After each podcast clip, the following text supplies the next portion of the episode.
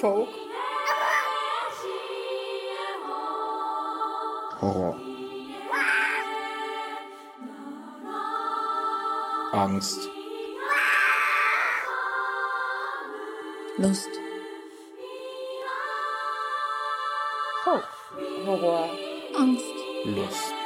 Folk. Lust. Angst. Lust. Horror. Angst. Horror. Ho, ho, ho. Okay, nochmal. Ho, ho, ho, liebe Bartocast-Hörer. Willkommen zu der wahrscheinlich vorerst finalen Folge unserer Podcast-Reihe Folk Horror Angst Lust, die uns durch das Jahr 2023 begleitet hat. Ähm, dies die äh, letzte Folge vorerst. Es stehen zwar noch zwei Gäste an, aber das ist momentan ein bisschen schwierig, da Termine zu finden. Deswegen habe ich mich entschlossen, äh, heute mal äh, ein, ein Recap, wie auch immer man das nennen mag, zu äh, machen. Und damit ihr mich nicht äh, alleine labern hört, habe ich mir einen Gast eingeladen. Hallo, das bin ich. Genau. Sag mal, wer du bist. Ich bin Henning und ähm, ich habe auch einen Podcast. Du bist ein Huhn und ich glaube, meinen Hörerinnen und Hörern muss ich jetzt auch gerade mal erzählen, was hier los ist. Weil du ja jetzt den Start gemacht hast und die haben wahrscheinlich erstmal mit mir gerechnet. Ähm, ich sitze hier bei meinem Freund Sebastian Bartoschek, Dr. Sebastian Bartoschek, Doktor der Psychologie, Hallo.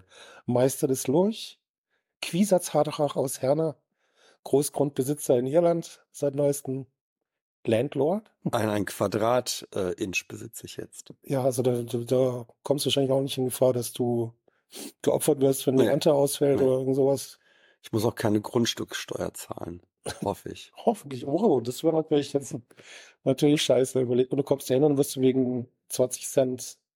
Oder was haben die denn? Wie heißen die denn Cent? Die haben es ja, klar, die Iren haben, äh, sind ja EU-Mitglied, haben äh, relativ früh den Euro auch eingeführt dann. Und auch das metrische Maß, das äh, haben die Iren ja auch. Es gibt da zwar noch alte ähm, Wegweiser ab und zu, wo du dann noch die Meilenangaben hast, aber an sich sind die Iren sehr stolz im Vergleich zu den Briten, dass sie das metrische Maß überall äh, haben, Das tatsächlich. kann ich gut verstehen, aber ich glaube, die Iren sind auch ganz gerne mal stolz, wenn sie sich abheben können von den Briten. Die Iren sind generell ganz gern stolz auf Dinge, das, das kann man schon so sagen. Ja, Henning, äh, ähm, warum hat Henning das so anmoderiert für die Bartocast-Hörer? Wir haben uns entschlossen, diese Folge als äh, Crossover zu machen Genau. zwischen Du bist ein Huhn und Bartocast. Und der gute Henning, der äh, hat bis letzte Woche, während wir das aufnehmen, ist der 19. Dezember, hat bis äh, Ende letzter Woche bei mir äh, Praktikum witzigerweise gemacht, äh, weil du, Henning, ja auch äh, Psychologie studierst und zwar an Genau. der, wie ich finde, besten äh, Uni äh, in ganz Bochum, äh, nämlich an der, an der RUP. Ne? Genau. Also wer nicht glaubt, dass Psychologie auch eine Naturwissenschaft sein kann, der soll ruhig mal an die Ruhr-Universität Bochum gehen und da mal fragen, ob er helfen kann, ein paar mikroskopierte Taubengehirne auf, äh, nach Neuronen durchzuzählen oder sowas. Das ist immer ganz hübsch. Boah, ich habe das nie gemacht. Ich habe Biopsychologie, fand ich total toll.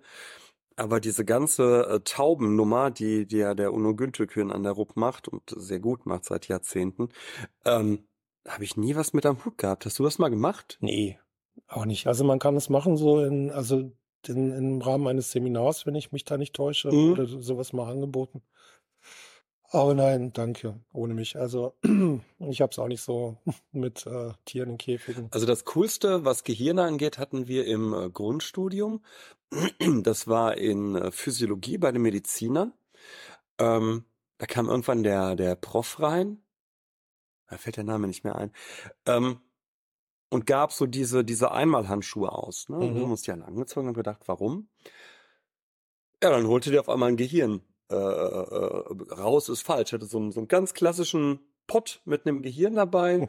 Und dann durften wir alle nach vorne kommen und jeder durfte mal das Hirn in der Hand halten mit den, mit diesen, ich weiß nicht mehr, wie die heißen, diese Verlängerungen, die dann in die, äh, zur Nase gehen, diese, diese, sind das Hirnnerven? Äh, ja, wahrscheinlich. Das war cool. Mussten die alle auswendig lernen, habe ich Ja. auch vergessen. zwölf Ner- Hirnnervenpaare, glaube Nervus ich. Ne?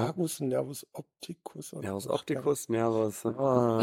Ja, aber äh, deswegen sind wir gar nicht vier, aber so haben wir ja zueinander äh, gefunden. Und dann habe ich ja erst realisiert, nachdem du das Praktikum angefangen hast, dass du ja auch einige äh, der Folk-Horror-Angstlust-Folgen äh, kommentiert hast, als ich noch bei äh, Facebook äh, war, äh, bevor ich dann ja ähm, im Frühjahr diesen Jahres gehackt wurde und seitdem den Account von Facebook auch nicht mehr wiederbekommen habe. Genau, so, so schloss ich dann eins äh, zum anderen und du hast mich auch, da liegen sie ja äh, mit, mit einigen Horrorfilmen versorgt, die ich noch nicht äh, geschafft habe zu schauen. Ich hoffe, jetzt habe ich ja drei Wochen Urlaub, dass ich das in der Zeit mal äh, schaffe. Vielleicht ja, ja, wobei jetzt, jetzt kommen natürlich erstmal die, die Feiertage, beziehungsweise jetzt ist ja Heiligabend, wenn ihr das hört. Äh, das ist natürlich dann auch sehr stark familiendominiert. Aber danach äh, möchte ich das schauen. Ja, lass dir Zeit. Also wie gesagt, ich weiß ja, wo die sind. Ja, genau. Und ab, davon abgesehen, die habe ich mittlerweile auch als äh, digitale Version gekauft und so alles. Genau, da liegt, bevor ihr euch fragt, da liegen die beiden Hellraiser-Teile. Die ersten beiden, ja, die einzigen, die sehenswert sind, den Rest kann man getrost vergessen, würde ich jetzt mal sagen. und das äh, schwarze Loch. Und äh, äh, zur Erinnerung nochmal, nicht, dass man denkt, das hier wäre jetzt ein Porno-Podcast geworden. Ähm, Disney. es ist ein Disney-Film, genau. Da Dark Disney, ne? Wie man sagt. Dark Disney, ganz genau, aus der Selbstfindungsphase des Disney-Konzerts. Ähm, also gleich mal vorweg für Sebastians Hörer, ich, ich neige dazu, zwischendurch mal abzuschweifen, weil es liegt mir gerade die ganze Zeit noch auf, auf der Zunge. Die Gehirngeschichte, Ja. die haben die wirklich also ausgebaut. Es gibt das komplette zweite Semester, gibt es einen Kurs im Rahmen der Biopsychologie, der ist Pflicht und der nennt sich Mal- und Bastelkurs. Okay. Das ist ein Euphemismus, weil der heißt deswegen so, weil man da Gehirne malen und also zeichnen muss eigentlich Ja. von Mikroskopien runter und äh, Bastelkurs, weil man da Gehirnteile aus äh, Knete barut. Aha. Aha. Aber das ist nur jede zweite Woche. Jede andere Woche springt man nicht bei den Medizinern rum Mhm. und mikroskopiert äh, vorbereitete Bereiche des Gehirns, also Nerven und so, schön eingefärbt. Ja. Und dann geht man nach hinten und spielt mit Feuchtpräparaten rum. Okay. Also da steht man dann in komplette Montur an den Tischen und dann kriegt man Gehirne hingelegt, so inklusive dem ganzen Rückenmark dran oder Das halbierte cool. Köpfe und so. Das ist cool. Und darf die dann halt auch in die Hand nehmen und angucken. Also halbierte sowas. Köpfe wahrscheinlich von Schweinen oder so. Nein, von Menschen. Menschen. Ja, ja, also die sind halt so Ach, durch die Nase durch halbiert, ja. krass. Und äh, Das, hatten wir früher nicht. Wir hatten früher ein Gehirn für alle. Mehr gab's nicht. ja, also was das betrifft, da sind wir wirklich im Luxus geschwommen und es war wirklich also eindrucksvoll. Okay. Und ich kann dir nur sagen, so wenn, wenn du das Ende nahen spürst, rasier dir die Nase. Also ich werde es tun, weil ich habe gesehen, wie das aussieht, wenn man es nicht macht. Es waren ältere Herrschaften zum größten Teil, die da lagen. Ja.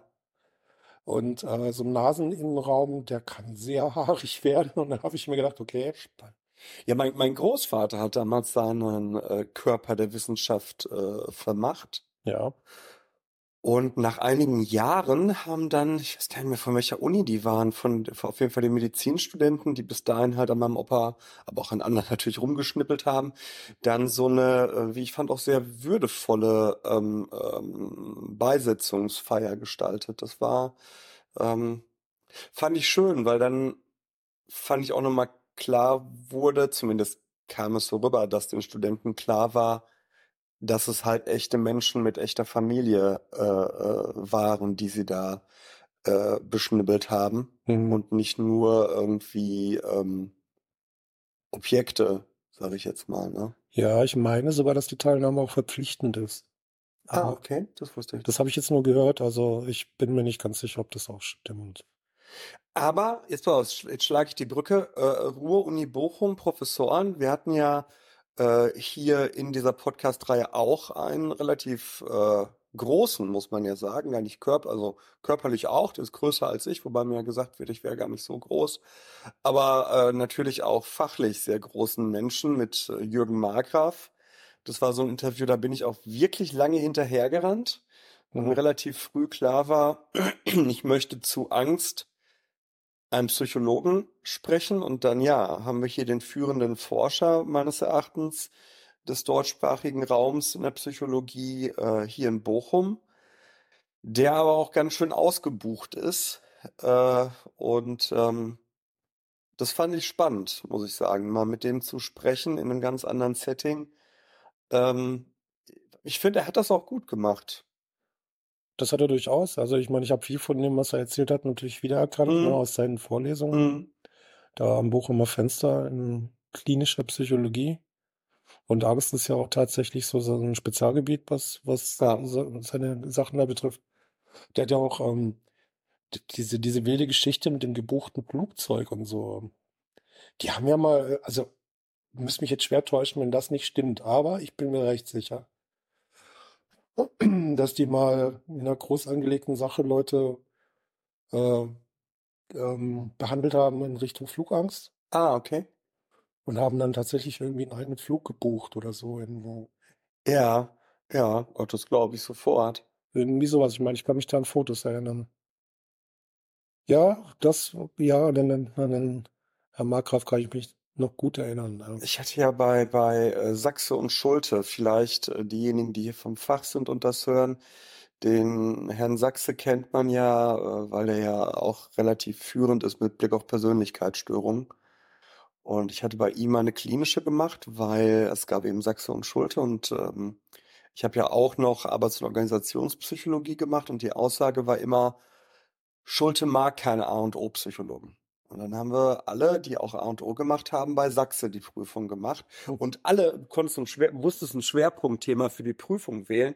Und alle haben halt äh, affektive Störungen genommen, ne? also äh, Depression, bipolare Störung.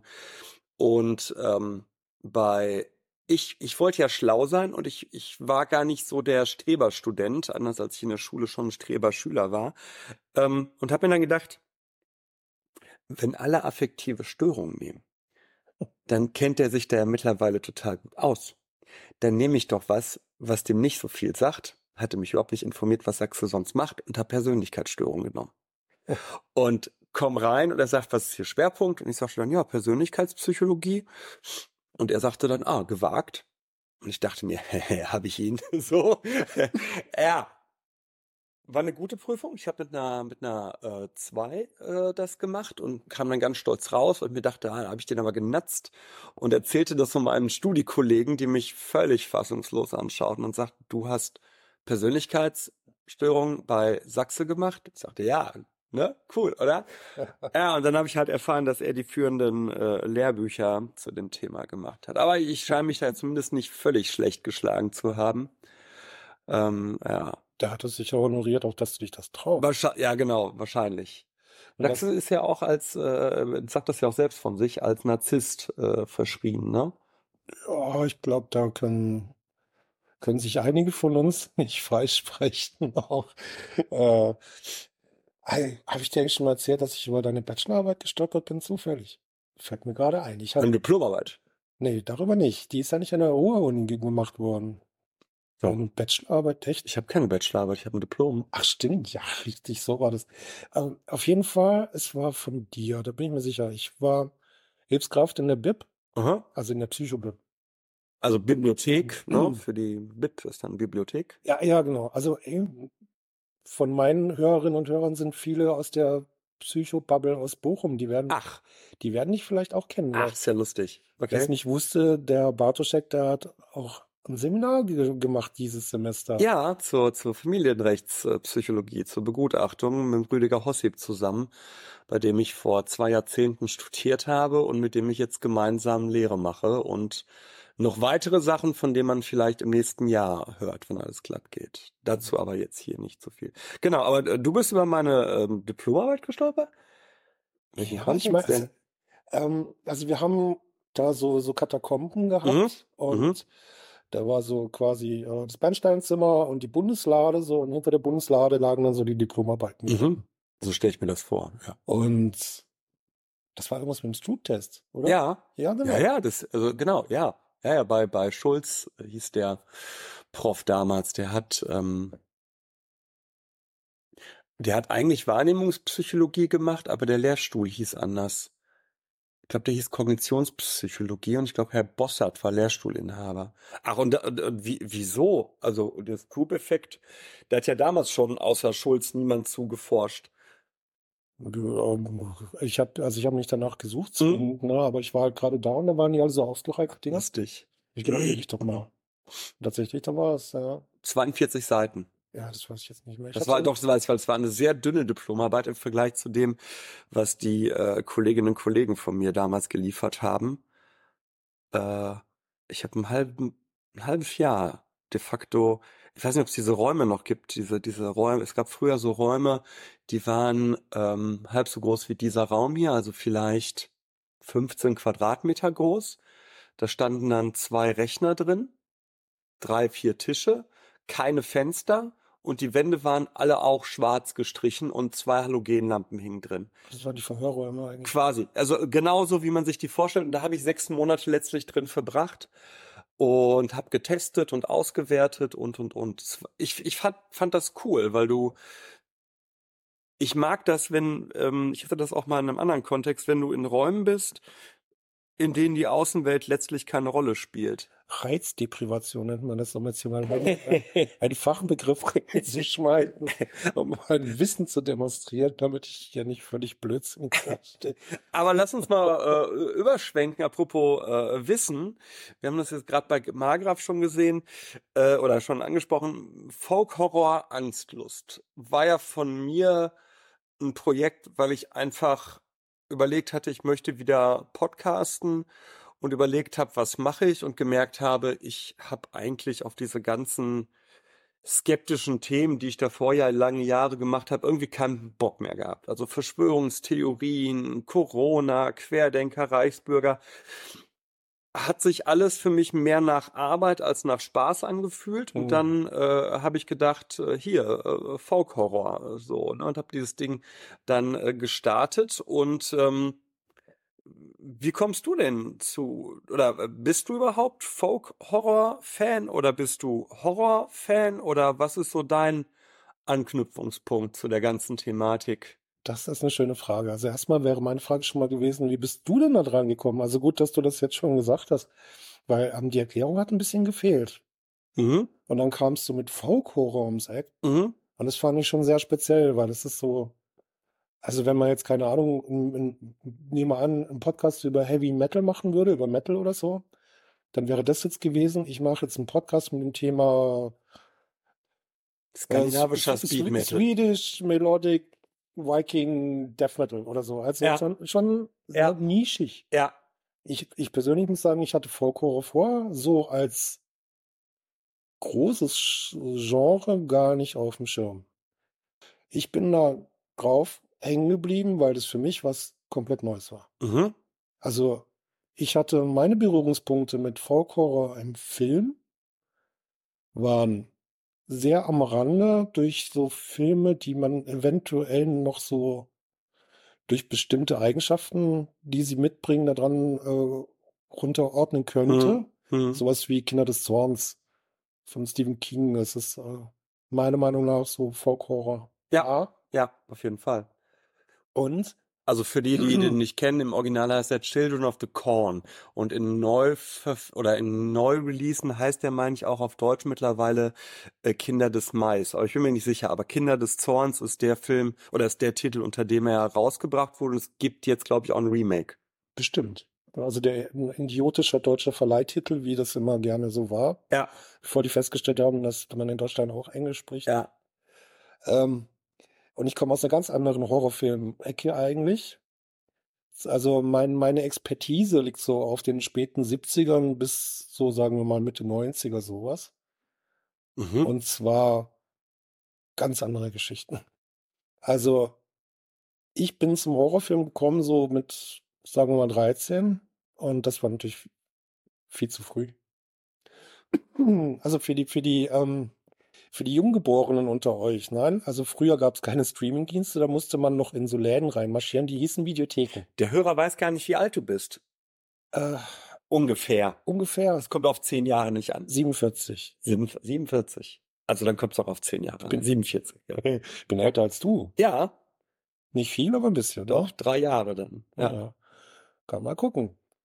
Und ähm, ja, also wie gesagt, früher musste man in Videotheken, da durfte man erst ab 18 rein. Das war schon mal ein Hindernis, wenn man irgendwie Videofilme gucken wollte.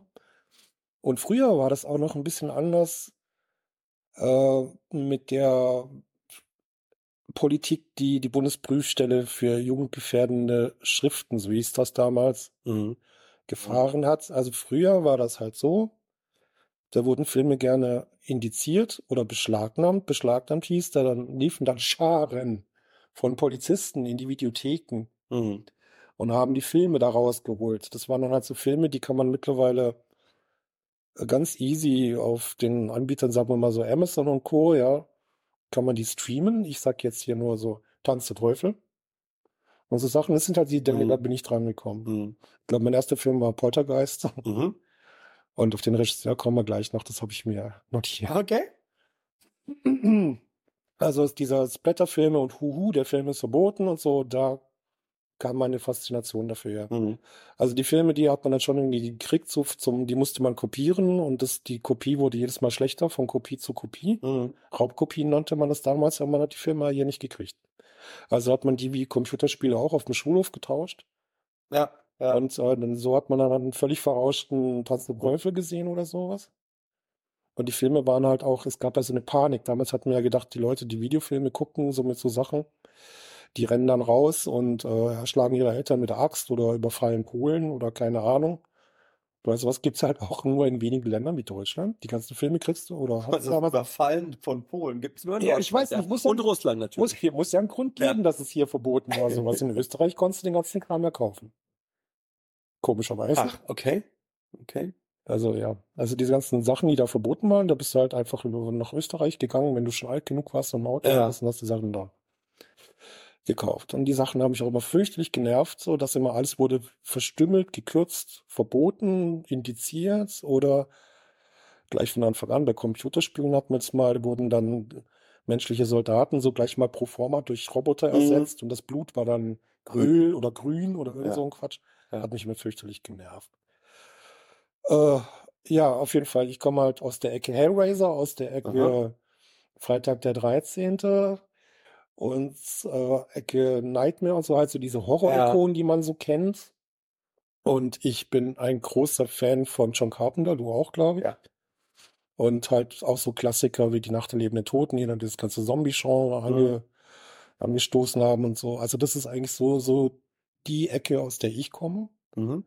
Und dann äh, war das auch natürlich aus der Perspektive interessant, so die Sachen über Folklore zu hören. Ja. Auch wenn ihr manchmal ganz fürchterliche Sachen gesagt habt, zum Beispiel, ich glaube, Folge zwei oder drei oder so war das. Da habt ihr kurz ähm, das Texas Kettensägen-Massaker erwähnt Ja. und habt es als schreckliches ähm, Metzelblutfest irgendwie Ja, charakterisiert.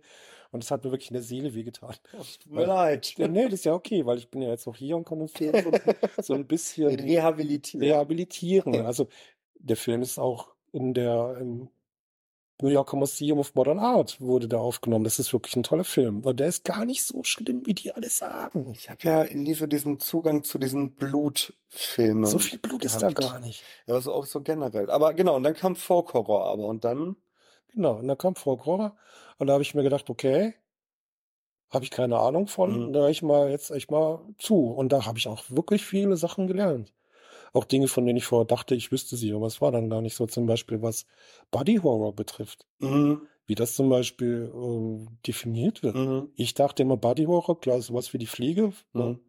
Da geht's halt darum, dass halt irgendwie so der Horror auf den Körper einwirkt und so. Wobei ich gelernt habe, da geht einiges durcheinander. Also seit ich damit, ähm, okay, ich und Namen. Es ist wirklich nicht, ich glaube, es war die Ulrike, ich, ich schaue mal hier eben, Ulbrich müsste sie heißen, glaube ich. Äh, die, die diese ähm, tolle Arbeit gemacht hat, die nicht nur Body-Genre betrachtet hat, sondern auch äh, die, die Frage ähm, oder quasi einen Abriss der gesamten ähm, Horrorfilmgeschichte. Auf jeden Fall habe ich gelernt, Body-Genre ist genau das, wo man sich als Zuschauer quasi berührt fühlt. Genau. Und Body Horror habe ich aber gemerkt, wird äh, betrachtet genau, oder der Begriff Body Horror ist wohl genau das, was du halt auch sagst, nämlich dass irgendwelche körperlichen Veränderungen äh, äh, auftreten. Ähm, ich habe jetzt ja Heike Ulbrich, Entschuldigung, lieber Heike, äh, Heike Ulbrich, die Folge 2, was ist eigentlich Horror? Äh, genau, mit der habe ich das besprochen. Ja, äh, Folk Horror ist ja so gar nicht Body Horror. So gar nicht ist falsch, aber kaum, ne? Finde ich. Ich glaube auch nicht. Ja gut, bis auf diese Folternummern vielleicht, ne? Ja. Also jetzt hier, hier Witchfinder General und so Zeug, das ist Ja. ziemlich Ja. Folter, Ja, gut, aber folterlastig. Torture-mäßig. Kann ich eigentlich auch nicht haben, aber in Witchfinder General, den ich relativ spät geschaut hatte, also als ich mit der Serie äh, anfing, kannte ich schon so vier, fünf Filme, aber ich kannte weder äh, Blood on Satan's Claw, also von dem, von der Unholy Trinity, äh, Wickerman, Blood on Satan's Claw und Witchfinder General kannte ich tatsächlich nur den Wickerman zu der Zeit und habe dann die beiden anderen, nachdem der äh, Mark Schmidt, die dritte Folge, mir im Vorfeld schon im, im E- E-Mail-Verkehr von der äh, Unholy Trinity sprach, dachte ich mir, klar, die Unholy Trinity, schau sie dir dann auch mal an, bevor du mit ihm sprichst. Und da kam mir dann tatsächlich Corona zugute. Ich hatte ähm, da meine ähm,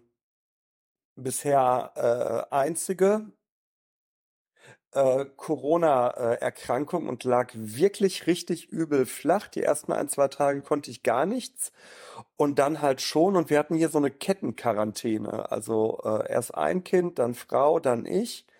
Ähm, das zweite war auch irgendwann. Naja, auf jeden Fall lag ich dann da und dann habe ich mir halt äh, Blood, on, Blood on Satan's Claw und äh, Witchfinder General angeschaut. Und bei Witchfinder General dachte ich, habe ich die ganze Zeit, muss ich gestehen, so auf das übernatürliche Element gewartet. Und äh, äh, wer das hier noch nie gehört hat, in diesem Podcast wird immer maßlos gespoilert. Äh, wir machen hier keine Ankündigungs- äh, aber nicht Erklärsachen. Also äh, ganz am Ende, als dann in, in äh, Witchfinder General gefoltert wird, also ne, wo Vincent Price dann diese Frau anfängt zu foltern und dann ihr äh, Verlobter kommt und äh, ihn äh, abschlachtet, also den Vincent Price, da, da war ich echt geschockt und da fing ich an zu realisieren, okay, das ist auch Horror. Das ist nur ein anderer Horror. Das hat nichts mit irgendwelchen metaphysischen äh, Wesenheiten zu tun. Und ja, ja, das, äh, ja, es ist eine ganz andere Art von Horror. Ne? Spannenderweise meine Mutter, die das wahrscheinlich hier nicht hören wird, äh, vielleicht ja doch, sie hat ja ein, zwei Folgen gehört. Ähm, Hallo Mama. Ähm, ich habe, glaube ich, noch nie meine Mutter in einem Podcast gegrüßt in über zehn Jahren. Ähm, Dann grüße ich meine ja mal auch. Hallo Mama. die, die ist ja ähm, auch über diese, diese Podcast-Serie zu Folk Horror gekommen. Und die finde den cool, weil meine Mutter halt auch äh, nicht so die, die, die Blut, Schlacht, Splash, äh, Slasher-Filme mag. Und ähm, das finde ich ja bei, bei, bei Folk Horror so angenehm. Also es ist so, ähm, wir hatten das ja auch in der, in der Folge, ich, ich drop jetzt immer den Namen der Folgen. In der vierten Folge mit den äh, Lovecraft-Leuten, also mit der Rahel und dem Nils, ähm, diese, diese, diese Connect, diesen, diesen Connect zu dem, zum Gothic-Horror, ne? Ähm, die mochte ich halt auch immer, so Gothic-Horror-Sachen. Aber ich, mir wurde erst klar im Rahmen meiner Interviews, wie unfassbar viel Horrorfilme ich in meinem Leben gesehen habe Mhm. und wie wichtig mir dieses Genre ist, aber auch wie belächelt dieses Genre nach wie vor. Also nicht belächelt, aber es ist so, ähm, Horrorfilme gelten schon so als eher popkultureller, popkultureller Trash, habe ich den Eindruck.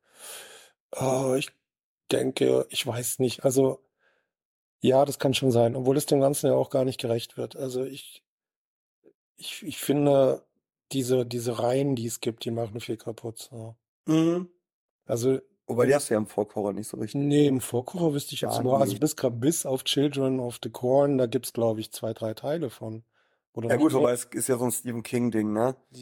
Also filmisch jetzt, filmisch, nicht von den Ja, Büchern her. es ist eine Kurzgeschichte. Nee. Eine Ja. Kurzgeschichte, ja, so Manchmal werden aus den Kurzgeschichten, ja, wird ja auch totaler Müll gemacht, der Rasenmähermann, sage ich da nur und so. Ja. Ganz tolle Geschichte, wie ich fand.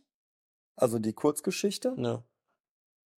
Ganz schlimmer Film. Schlimmer fand ich noch, wie hieß der? RHM. Es begann ohne Ja, Vorwarnung. es begann ohne Warnung, ja, stimmt. Das Wo, wo dann dieser Meteor über die Erde fliegt und und die LKWs kommen. genau, die LKW, also alle Maschinen werden ja dann quasi beseelt und böse. Genau. Und ich erinnere mich an eine Szene, vielleicht gab es die auch gar nicht und ich erinnere sie falsch, wo ähm, ein Staubsauger jemand angreift.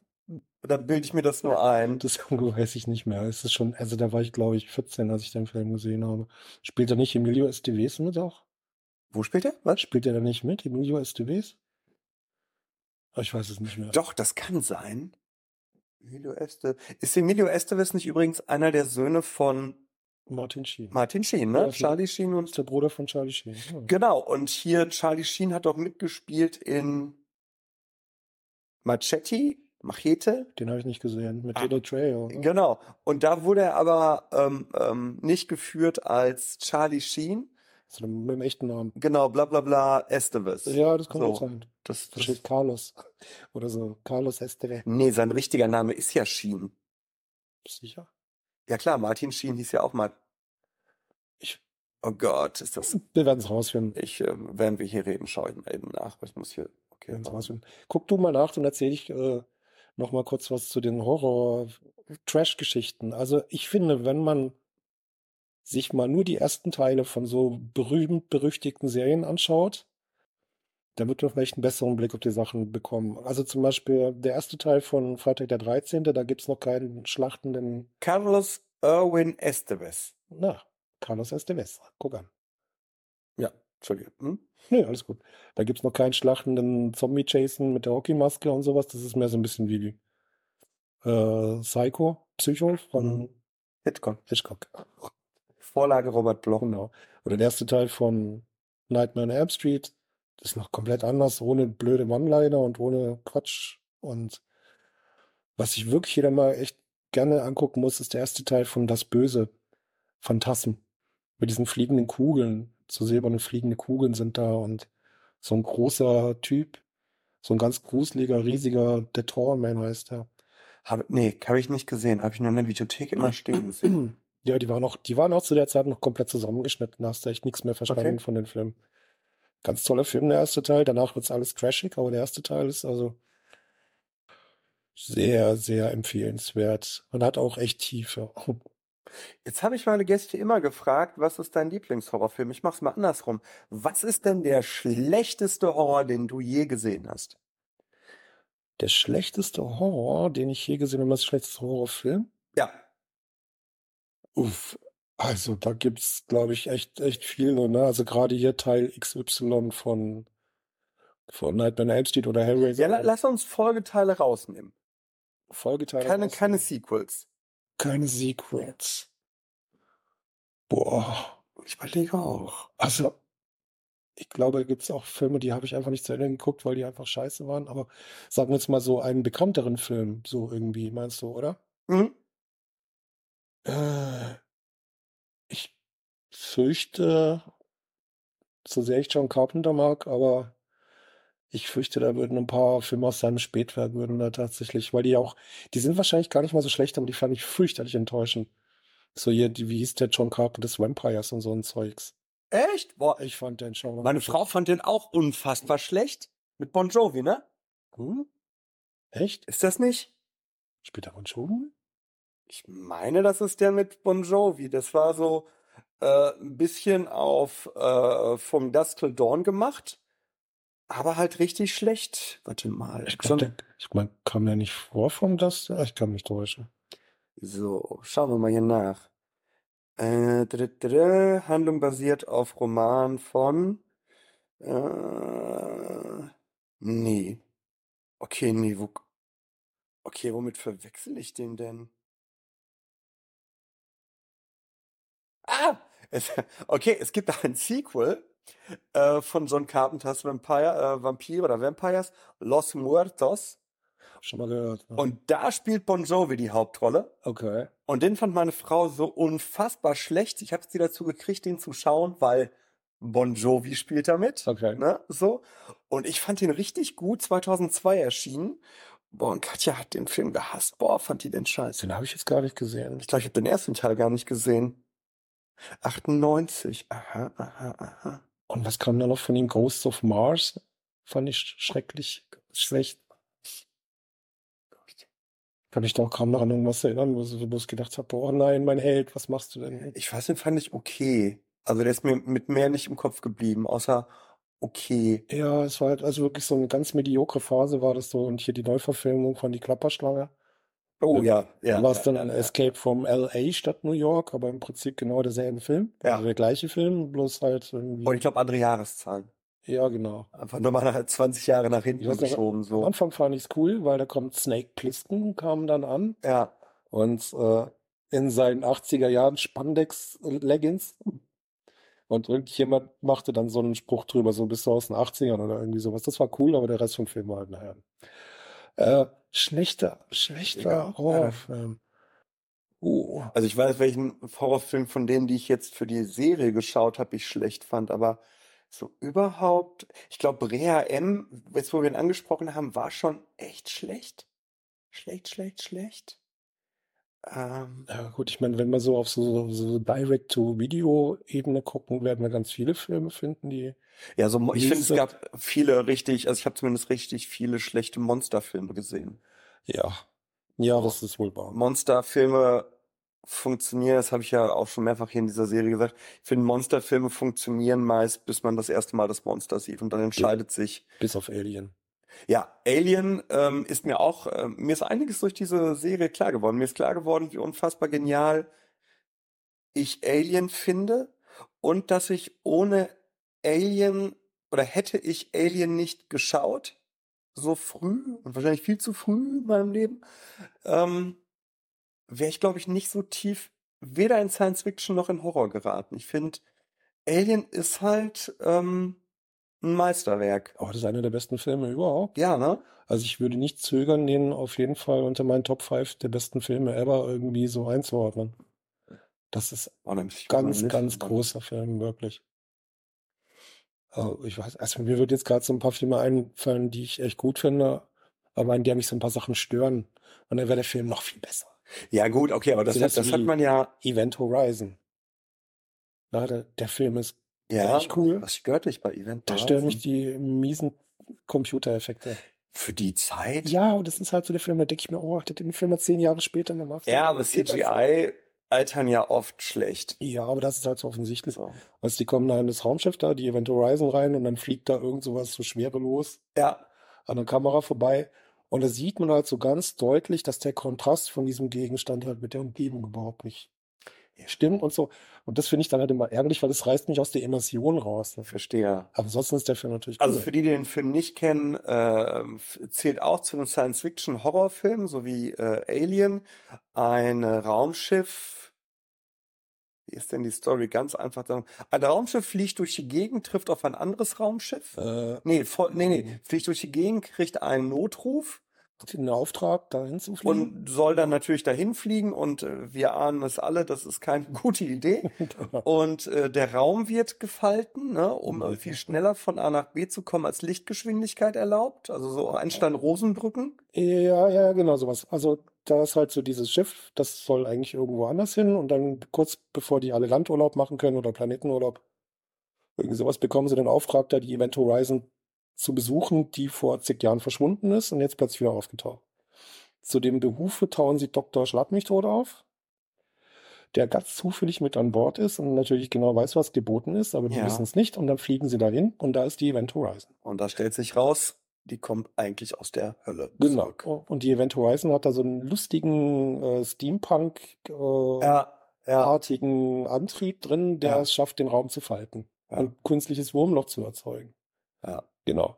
Um schnell von einem Punkt im Weltall zum anderen zu kommen, in Sekundenbruchteilen und so. Bloß irgendwie landet die Event Horizon dann, wie du es gesagt hast, In der Hölle. in der Hölle. Mich hat immer irritiert, dass die Latein in der Hölle sprechen. tatsächlich, weil gibt's ja diesen, diesen Funkspruch, Ja. äh, ne, irgendwas Ja, mit, mit, äh, Rettet euch oder so. Bitte? Rettet euch. rettet euch, wir kommen aus der Hölle, irgendwie, irgendwie sowas oder bla bla bla. Und da habe ich mich, also ich, ich liebe diesen Film, aber das ist eine Stelle, wo ich mich immer darüber gestolpert bin und dachte, hm, ich habe ja großes Latino, um ja klug zu scheißen. Äh, warum sollten die aber in der Hölle Latein sprechen? Also viele Leute, die Latino versucht haben zu machen, würden das wahrscheinlich unterschreiben. Aber ähm, Ah, ja, Da habe ich eine ganz einfache Erklärung. Die Hölle ist eine katholische Idee. ja nicht nur. Ja, so ziemlich. So wie wir Naja, uns die Hölle wie wir sie uns vorstellen, aber weil wir halt äh, sehr christlich hier geprägt sind. Meinst du, so ein Film wie Event Horizon funktioniert in Indien nicht so gut?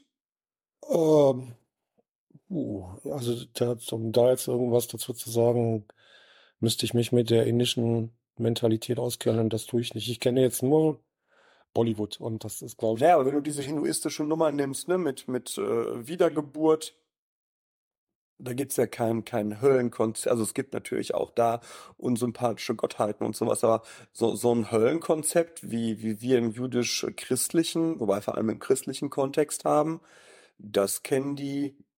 Oder anders. Obwohl, jetzt hätte ich gesagt, wenn die alten Ägypter den gesehen hätten, aber die wären total irritiert, wenn die überhaupt einen Film gesehen hätten. auch wer weiß, da hat der Däniken bestimmt was von was dazu sagen. ne?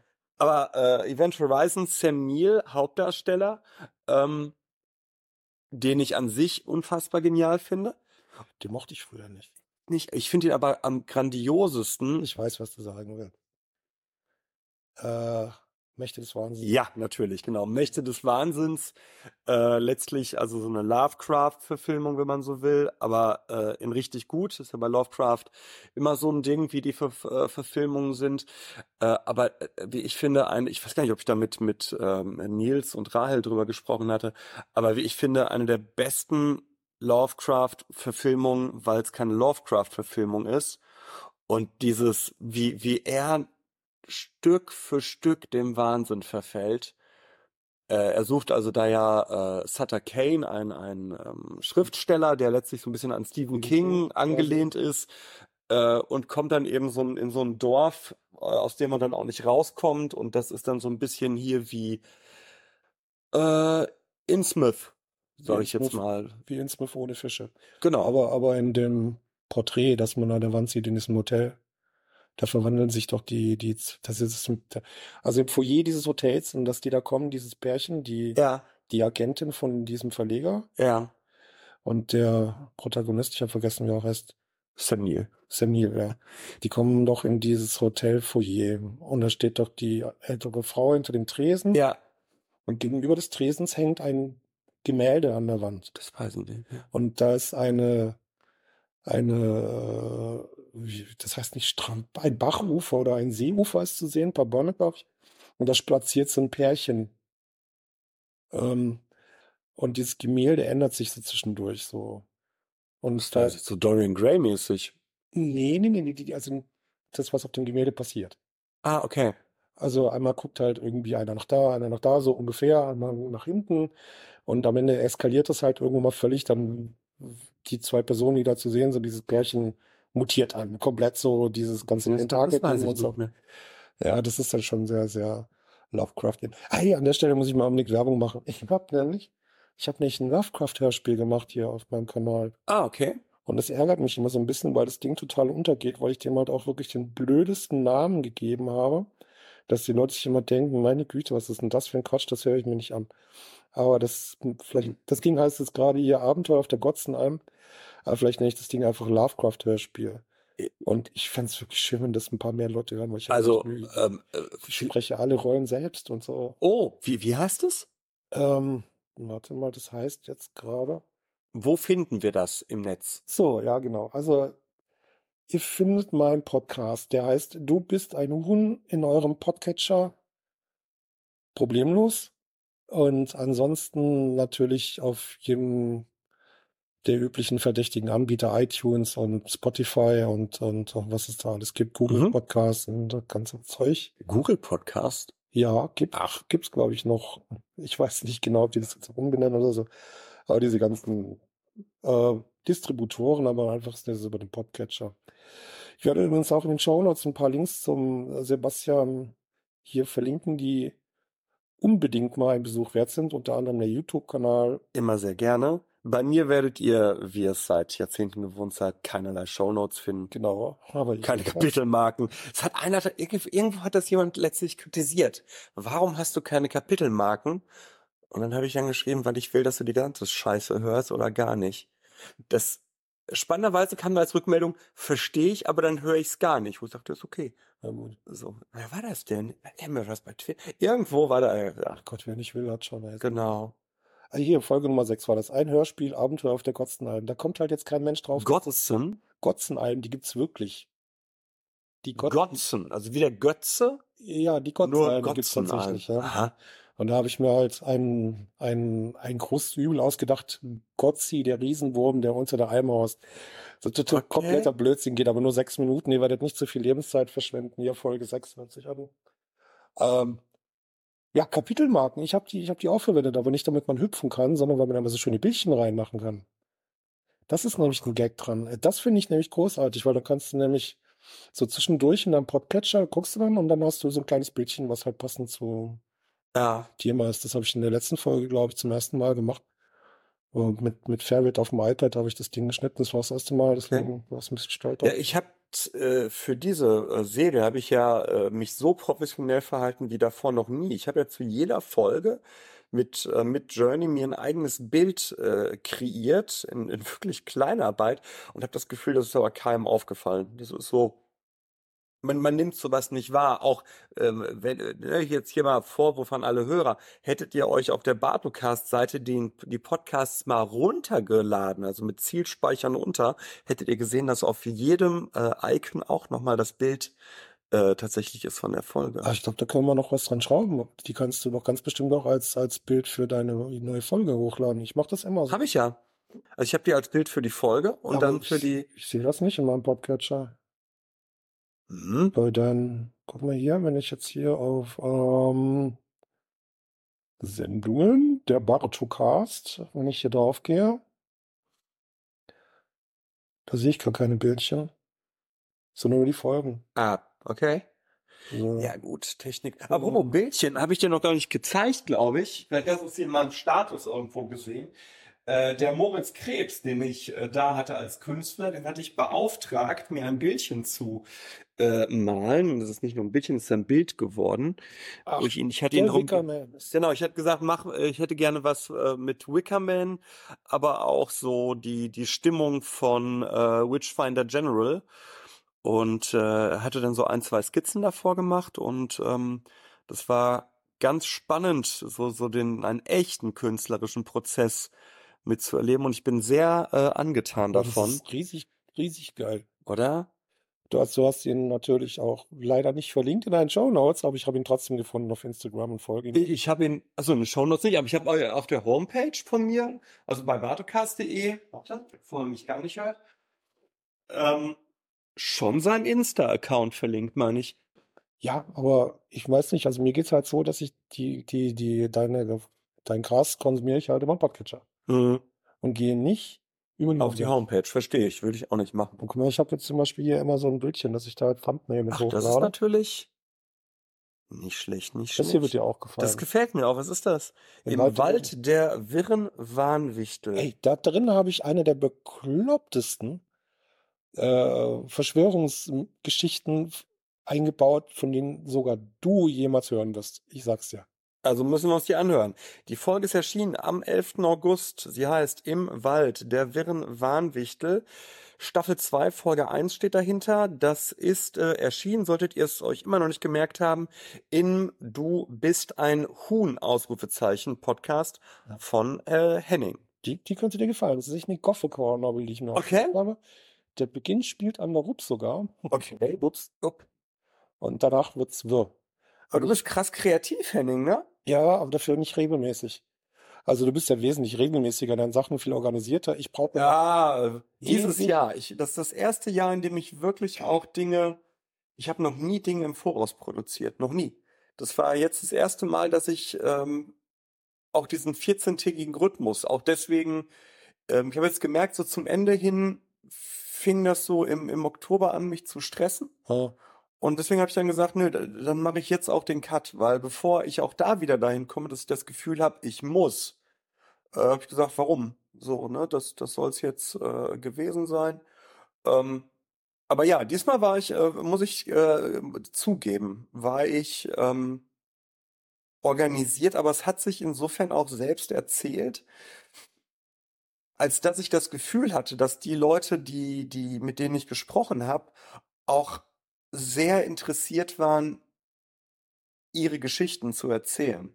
Weil das natürlich jetzt auch Forschungsfelder sind. Es waren ja einige Wissenschaftler, nicht nur, aber ja auch einige Wissenschaftler dabei, ähm, die ja eine ganz kleine Community sind. Ne? Also ich habe tatsächlich jetzt über die Leute, mit denen ich jetzt gesprochen habe, hinaus, glaube ich, nur noch drei oder vier deutschsprachige Autoren gefunden. Ähm, an einen bin ich nicht rangekommen, der andere hat sich nie gemeldet. Ich sag vier, weil einen habe ich bestimmt vergessen. Und den, den vierten, ähm, da suchen wir immer noch nach einem Termin. Äh, da bin ich aber hoffnungsfroh, dass wir noch was machen werden. Und sonst nehme ich wahr, gibt's viel zu Folk-Horror-Forschung so im, im skandinavischen Raum. Und halt dann auf der Insel, ne? Island bestimmt. Okay, ist für mich skandinavisch, ist aber nicht skandinavisch. Aber ab Island wüsste ich jetzt nicht. Uni Reykjavik? Möglich, weil ich meine, die haben sogar Naturschutzgebiete, die geschützt sind, weil da Feen und Trolle rumrennen. Wobei das stimmt nicht, weißt du das? Die, es gibt, äh, es gab einen Elfen, eine Ja, ja, Elfenbeauftragte, die meinte ich da. aber diese Geschichte, die immerhin äh, kursiert, die bauen ihre ähm, Straßen drumrum. Das stimmt so nicht, sondern die benennt Ah. halt, wo so ein Elfenhügel ist. Und dann wird halt geguckt, was äh, damit gemacht wird. Also es gibt jetzt keinen Automatismus, dass jemand sagt irgendwie, das ist hier der heilige Elfenhügel von irgendeine andere Stadt. Gibt es überhaupt andere Städte auf Island? Keine Ahnung. Auf jeden Fall. Und dann wird halt die Straße nicht durchgebaut. äh, Ne? Und ich glaube, Okay. das Amt des Elfenbeauftragten wurde, glaube ich, auch schon vor längerer Zeit äh, ähm, abgeschafft. Aber da ist ja auch, also ich, ich, da ist ja nichts in Island.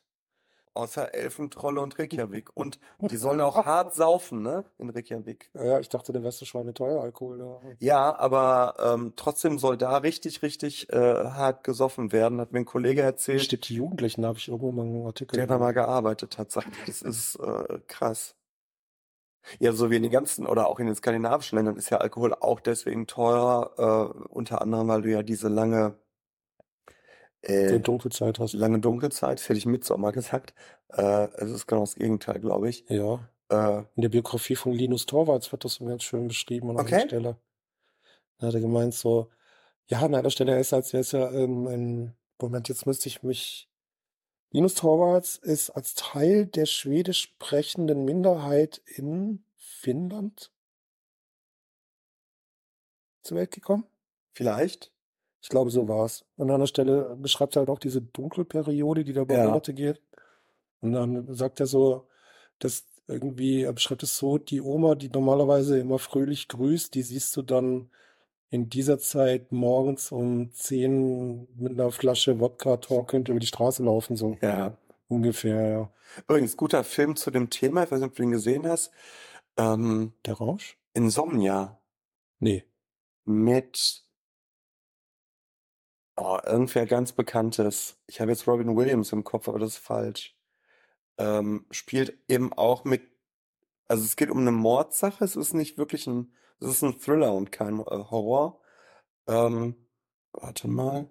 Äh, okay, nein, das ist jetzt Faithless, das ist kein Film. Äh, Film Insomnia, Schlaflos mit äh, Al Pacino und Robin Williams, genau. Kann ich empfehlen, von 2002. Hm. Nee, hab ich nicht gesehen. Spannender Dreh, das ist so dieses Spätwerk von Robin Williams, würde ich sagen. Da hat er ja so ein, zwei düsterere Filme hier wie Eight Hour Photo, hieß der so?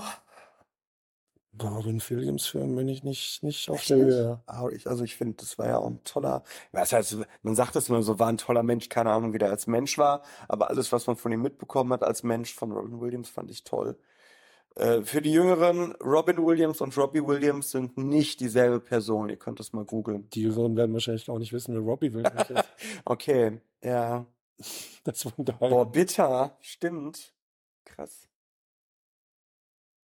Ja, also bevor es Taylor Swift gab, gab es Robbie Williams und davor Robin Williams. Ich glaube, so kann man das erklären. Bevor es TikTok gab. Bevor es TikTok gab. Ja, genau. Gab es Tic-Tac-Toe. Tick, ach du Scheiße. Ja, im wahrsten Sinne. ja, stimmt, da gab es ja auch mal. Ah. Äh, Äh, oh Gott, wir machen nicht die Ähm, Pressekonferenz nach. Das Nein, wir macht jeder, das machen wir Nein, heute hier wir nicht. Äh, ja, wa was nimmst du denn, ähm, um mal so eine klassische äh, äh, Frage zu stellen, was nimmst du denn mit aus der Folk-Horror-Angst-Lust-Serie? Ich glaube, bevor ich das sage, muss ich dann auch, auch dazu sagen, warum ich irgendwann festgestellt habe, dass ich doch mit Bezug habe zu Folk-Horror. Aha. Und zwar, ich glaube, es war in der dritten Folge. Ich schau mal eben. Dritte Folge, ich habe hier das Ganze auf dem Pad offen, war Mark, Dr. Genau. Mark Schmidt. Und er hat ja ziemlich, ziemlich exakt definiert, was Folk-Horror Ja. ist. Die Folk-Horror-Chain. Und dann fiel mir auf, das habe ich gelebt. Weil ich habe ja mal drei Jahre lang im tiefsten Sauerland gewohnt. Ah, Und das, ich verstehe. das fühlte sich ganz ähnlich an. Weil ich kam dahin so quasi aus der Stadt und dachte mir, wow, das Auenland. Ist ja hübsch hier. Mhm. Hier kann ich mal eine Weile wohnen bleiben. Und dann bist du auf dem Schützenfest. Und ja, ja, genau. Da kamen nicht wirklich so Dinge, die ich echt nicht verstanden habe. Also die, die haben da wirklich auch so eine Affinität zu Feuer. Also ich bin ja aus Süddeutscher, ne? Und so Dinge wie Osterfeuer und so, die kenne ich nicht. Aha. Ja, Okay, also, spannend. Okay, ja, okay. Mhm. also, dass die dann auf die, Ba- auf die, auf die Berge stiefeln und dann brennende Feuerräder den Berg Okay, hinunterrollen kenn lassen und sowas. Das war mir neu. Und dann haben die da auch so Feiern, die nennen sich dann, also das war ähm, an der Sorpe, wo ich Mhm. da gewohnt habe. Mhm. Und da haben die da auch ein großes Fest jedes Jahr, das nennt sich Sorpe in Flammen und so.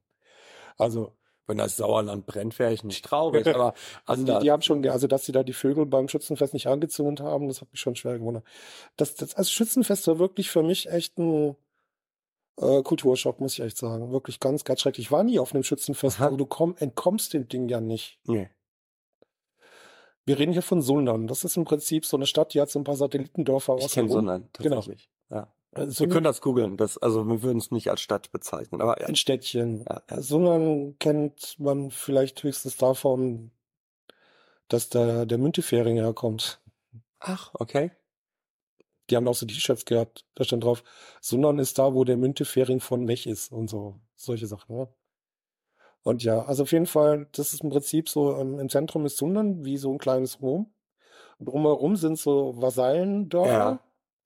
Und die fangen dann irgendwann mal an, Schützenfest zu feiern. Okay. Und zwar, ich weiß nicht genau nach welchem System, weil wie gesagt, ich habe mich da nicht drum geprügelt, da hinzukommen. So quasi die Schützenfest-Saison ist halt von Dorf zu Dorf zu Dorf zu Dorf. Und wenn du es richtig machst, hast du quasi gefühlt monatelang Schützenfest Ja, am Stück. glaube ich. Und ich, ich, ich wusste auch nicht, dass das so, so einen Impact aufs normale Leben hat. Also wirklich, ich bin irgendwann mal so Samstag vormittags, werde ich nie vergessen, da habe ich gedacht, ich fahre jetzt mal in die Firma und guck mal, ob noch irgendwas zu tun ist und so, weil ich war mal so einer von den Bekloppten, die gemeint haben, 60-Stunden-Woche ist, Okay. ist eine super Sache. Ja. Und dann bin ich da hingefahren und dann äh, war plötzlich die Straße gesperrt. Das war, glaube ich, morgens um 10. Und da torkelten da Männer mit Holzgewehren über die Straße und ich konnte mit dem Auto nicht durchfahren. Und ich dachte, ich bin auf einem anderen Planeten gestrandet. Und das waren so ein paar Sachen, die, also die waren für mein persönlicher Folkhorror. Ich habe wirklich coole Leute da kennengelernt, kein Ding. Ja. Also es gibt in so eine coole Kneipe, die nennt sich das Metropol, hat den besten Wirt, den man sich vorstellen kann, echtes Original, der Wurst. Okay.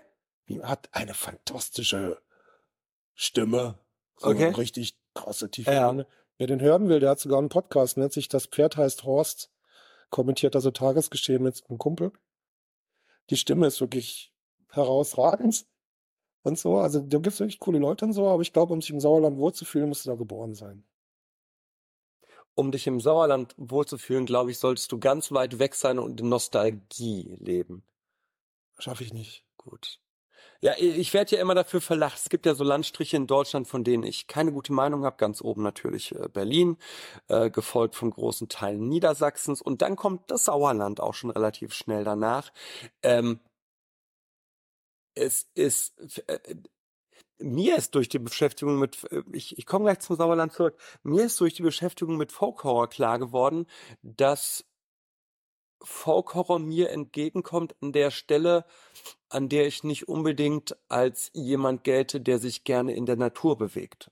Und dem auch dieses ganze äh, wir sind Hippies, umarmen Bäume, machen Blumenkränze und äh, äh, schlafen mit unseren Verwandten Dingen ähm, nie positiv erschien.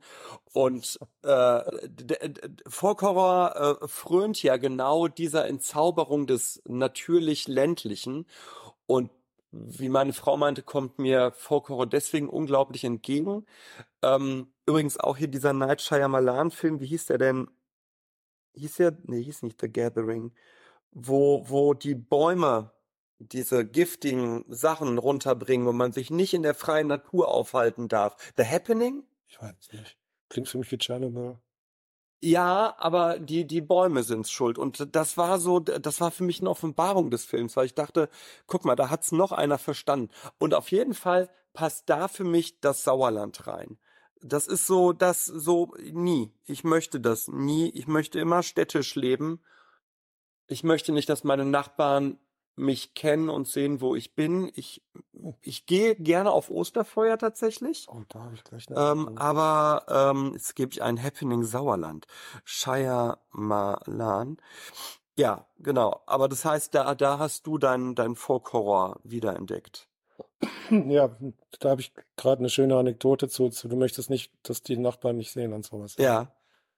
Genau, The Happening heißt der tatsächlich. Als ich da im Sauerland wohnte, ich habe eine Zeit lang auch über dem Metropol gewohnt. Das war echt eine coole Zeit. Direkt über der Kneipe, perfekt. Super. Ja. Aber ich habe auch mal an anderen Stellen da gewohnt, um Sondern herum. Und ich hatte den Vermieter im Haus. Also ich hatte quasi ersten, den ersten Stock gemietet und darunter haben das Vermieterpärchen gewohnt. Ja. Und das war echt schwierig. Also ich, du musst dir vorstellen, eines Tages kam der Vermieter zu mir und wollte ein ernstes Wörtchen mit mir reden. Und er sagte zu mir, ja, hm, also die Nachbarn hätten sich bei ihm beschwert. Und ich so, warum? Und er sagte, ja, die haben gesagt, äh, sie setzen sich immer so auf ihrem Balkon, dass die sie nicht sehen können. Ich so, bitte? Die Nachbarn haben sich beschwert bei ihm, dass ich mich so auf den Balkon setze, dass das ich, ich höre das, nicht sehen aber können. Das muss man sich mal geben. Ich so, was? Ja. Und also, dann? Ich habe gesagt, warum wollen die mich denn sehen? Also erstmal war ich das nicht bewusst und zweitens wäre es mein gutes Recht. Ja. Und dann war das Argument, ja, ich wäre ja auch nicht in der Nachbarschaft rumgelaufen und hätte mich vorgestellt. Ah, so. okay, jetzt so langsam habe ich. Ich so, hä? Okay. Ich, so, ich, ich will ja keine Freundschaften schließen, es tut mir leid, ich möchte hier nur wohnen. Ja, Zurück auf die Serie kommen wir, wo wir den Abschluss heute machen. Ich werde die nächste Frage nicht beantworten, die ich dir jetzt stelle. Welchen meiner Gäste fandst du denn, waren alle toll, aber gab es einen, wo du sagst, das fand ich am spannendsten, am, am besten, am schönsten, die Folge? Kannst du das so benennen? Ähm, ich glaube ja. Ich glaube, mein Highlight war direkt schon Folge 3. Folge 3 war Marc. Marc, genau. Dr. Marc Schmidt. Der, genau, das war auch derjenige, der den Begriff als ersten so ganz klar definiert hat. Genau, und der hat ja auch ein, ein Forschungsgebiet, so, mit dem ich wirklich direkt was anfangen kann. Ja. Also ich möchte die anderen Gäste wirklich nicht schlecht Nein, nein, alles gut. Ja, alles ich habe wirklich fast bei allen was mitgenommen. Ja. ja zum Beispiel, ich habe viel auch Überschneidung gehabt mit dem äh, Pfeiffer, dem Gaming-Kollegen. Ja, äh, Schiffer, Christian Schiffer. Schiffer? Entschuldige, Christian, falls du das hörst. Mina culpa. Ähm, und so. Dann äh, diese Hexen, Hexe aus Dortmund, wie heißt die Minerva? Minerva, genau. Ja. Die hat halt auch so ein paar Sachen erzählt, für die ich mich früher interessiert habe. Ja. Also ich hatte früher mal ein großes Interesse an so äh, Neopaganismus und sowas. Ich bin auch sogar in so einem Verein, Herd, Herdfeuer e.V. Okay. Das ist der Elderring Nee, Quatsch, Herdfeuer ist die Zeitschrift Eldering e.V. Das ist auch so ein Ding, die beschäftigen sich mit so. Da war ich in der Facebook-Gruppe. Ach, guck an. Ja, ja guck, ja. ja. Die beschäftigen sich, da meistens ja mit so germanischen Brauchtum, zumindest soweit man es Und zu rekonstruieren 50 kann. Prozent mit der Erklärung, dass sie mit Hakenkreuz tragenden Nazis nichts zu tun haben. Genau. Ich das Gefühl. 50 Prozent der Posts waren, haben wir nichts mit zu tun, haben wir nichts mit zu tun, haben wir nichts mit zu tun. Das, das war eigentlich auch so mein Beweggrund, da mitzumachen, weil ich finde, das ganze Zeug darf man den Leuten nicht überlassen. ja, verstehe ich. Weil die versuchen sich ja da drauf zu setzen. So. Ja, ja, Und das finde ich nicht gut. ja. Ähm, ja, und die Sachen, die, die sie halt auch über Wicca erzählt haben, das war für mich auch da, weil mit, mit Wic- Wiccanismus, sagt man das so? Ich glaube einfach, man sagt Vika. Ja, also ich wusste jetzt zum Beispiel auch nicht, dass es nicht genügt, sich als Wicca oder Wiccaner zu identifizieren, sondern dass man da durch den Covern durchgehen muss. Mhm. Das wusste ich Mhm. alles nicht. Ne, also Mhm. viele Dinge habe ich echt, echt, echt gelernt. Natürlich habe ich auch gelernt, was man alles in Blair Witch Project sehen kann. Oder auch nicht. Oder auch nicht. Jeder hatte so eine andere Erinnerung. Finde ich auch spannend. Das ist wirklich spannend, ne? Ja, da, da kannst du mal gucken. Und der Film hat alles richtig gemacht. Da sind die Leute Ja. rausgelaufen offensichtlich und zwei Jahre später hat jeder was anderes gesehen. Ja. Fantastisch. Ähm, ja, ich glaube, ich glaube, Mark war wirklich so. Die Folge habe ich tatsächlich auch zweieinhalb Mal gehört schon. Ja, und es gab natürlich dann auch Folgen, ist mir so im Nachgang klar geworden. Es ist halt wie immer, wenn man in so ein Rabbit Hole geht, es wurde halt irgendwann noch immer spezieller. Das ist mir so klar geworden, als ich dann mit, ähm, ich weiß gar nicht mit wem, mit irgendwem sprach ich über die, die Folge mit ähm, äh, Merit Fehlmann, ähm, wo es ja um, um, ähm, um die Frage tatsächlich auch geht, wie man Folklore rekonstruiert, neu schafft und so weiter. Da habe ich gemerkt, da konnten mir ein, zwei Leute oder fanden sehr seltsam, über was ich rede. Und auch mit der ähm, Evelyn Koch, äh, da sprachen wir ja auch über so Zeitkonzepte. Äh, in der ersten, Evelyn war ja zweimal da, äh, einmal über Early äh, Modernism und einmal eben über Zeitkonzepte. Und da merkte ich dann doch, okay, das, das, du bist, oder ich habe für mich wahrgenommen, du bist jetzt schon in Forschung drin, vom, von den Themen her. Also ich fand, es war, es wurde immer enger irgendwie und ich habe dann irgendwann auch versucht, dann auch nochmal so ganz andere Aspekte reinzubringen. Was mir zum Beispiel gefehlt hat in der Serie, weil, weil ich dazu aber auch keinen deutschen Gesprächspartner gefunden habe, war Folk Horror als Musikrichtung. Das gibt es tatsächlich. Ähm, Auch? mhm, mhm. Echt? Ja, so, das, das ist eine Metal-Variante. Ja, Wenn man, ne, ist Das ist jetzt mir wenig schon- überraschend. also Folk Metal kenne ich, ja. Genau, es gibt Folk Metal, aber es gab dann auch so diese Folk Horror Metal ein, zwei Bands, Okay. aber halt keine davon deutschsprachig. Und das hatte ich an einigen Stellen, dass ich so, so schwankte. Nehme ich jetzt mal einen englischsprachigen Menschen mit rein? Und das widerspricht aber so meinem allgemeinen Anspruch, weil ich mir denke, ich möchte eigentlich auch für die Leute immer was versenden, die eben kein Deutsch können, äh, kein, kein Englisch Schon können. Englisch, ja. Äh, so. Ansonsten hätte ich diese Serie vielleicht auch noch weiter oder hätte ich sie weiter ausbauen können. Ähm, es wird ja ein, ein neues Projekt übrigens geben. Das kann ich jetzt hier zum ersten Mal äh, anteasern. Ich weiß nicht, ob ich dir privat mal davon erzählt habe. Habe ich? Du hast mir einige Sachen erzählt. Okay. Ich, worauf du Ah, okay, okay, okay. Ähm, genau. Ähm, äh, Arbeitstitel der neuen Podcast, äh, des neuen Podcast-Projekts im Rahmen des Bartocasts ist äh, seltsames Zeug. Das ist super. Habe ich davon erzählt? Nein, aber das klingt schon genau richtig. Dankeschön. Ja, den Namen, den, den Namen, ähm, ich habe lange über den Namen äh, gebrütet und meiner Frau, äh, mit der ich scheinbar echt viel rede, ähm, Der den, doch, oder? Bitte? Gehört sich doch so. Ja, ja, bleibt ja nicht aus. Man sieht sich ja auch ab und an. Also dann, kannst du ja schlecht einfach nur dastehen. Dann redest, ja, dann redest du halt, ne? So. Das wollten wir machen, ne? Ja, so, shit happens, ne? Nee, und äh, ich habe ihr auf jeden Fall alle möglichen Titel vorgeschlagen und sie hat, äh, sie ist da sehr, also wertschätzendes Feedback ist da nicht immer ihre Stärke, aber sehr klares Feedback. Wobei ist das, äh, ne? Und am Ende bin ich bei seltsames Zeug gelandet. Und die Idee hinter dieser Podcast-Reihe, so sie denn zustande kommt, ich weiß das noch nicht genau, ist sich seltsam unbestrittenen Forschungsergebnissen zu wenden. Also nicht irgendwie darauf zu schauen, was könnte es geben. Wir, hatten ja schon mal hier diese Reihe für die Älteren äh, unter den Zuhörern, dieses Denken an den Grenzen der Zeit, wo ich ja mit Forschern so an die Grenzen dessen gegangen bin, was ihre Wissenschaftsrichtung hergeben. Sondern ich möchte wirklich über Sachen sprechen, ähm, jetzt will ich auch nicht zu viel spoilern, aber zum Beispiel sowas wie Uncanny Valley, ne? Also dass man sagt, es gibt so eine so einen Einbruch, ab dem man immer realistischere Roboter irgendwann als unangenehm wahrnimmt. So, so, so wie im Ballerspielen. Ja. Genau, bei Ballerspielen, aber genau, genau, zum Beispiel.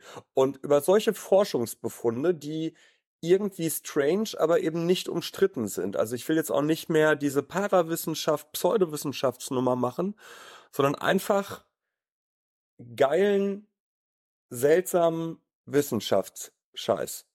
Das ist so die Idee. Ähm, und genau, das äh, hoffe ich, wird nächstes Jahr klappen. Ich weiß es aber noch nicht. Und da habe ich aber auch das Problem tatsächlich. Ich habe so ein paar Themen gehabt und habe dann nach Gesprächspartnern gesucht und festgestellt, ja, 80 Prozent der Leute in irgendwelchen Themengebieten, die ich gefunden hatte, sprechen halt Englisch. So, und das finde ich dann halt immer doof. Und ich finde es halt auch, äh, was ist jetzt kein Angriff auf Kolleginnen und Kollegen, aber ich möchte halt auch nicht irgendwie Leute haben, die darüber mal was gelesen haben oder immer die dieselben Leute, sondern ich möchte halt schon ganz gerne äh, ähm, ja die Experten halt haben, weißt du? Oh ja, das könnte das wird spannend. schwierig sein. Ja, das ist so das Projekt für, für nächstes Jahr, wenn, wenn es denn klappt. Ich hatte auch kurz überlegt, die, die, die Idee ist aber gestorben, liebe Hörerinnen, liebe Hörer, lieber Henning. Äh, ich hatte überlegt, eine Folge, eine, eine Reihe zu machen mit dem Arbeitstitel äh, The Great Ones, The Great Old Ones. Aber worum sollte es da wohl gehen? Also ich nehme jetzt mal an, dass ich jetzt sage über Lovecraft und du Ja. sagst dann nein, danke Überhaupt nicht. gar nicht so, sondern über äh, Bands, ehemals richtig große Bands, weil ich hab ja äh, früher auch Konzerte veranstaltet und so, und dass ich dann mit diesen Bands Interviews führe.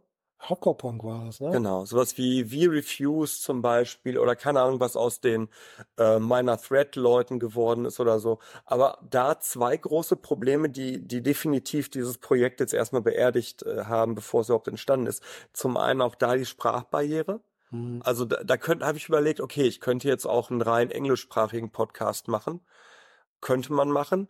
Die größere Barriere ist aber für mich, ich mag keine Podcasts, die über Musik reden, aber keine Musik spielen.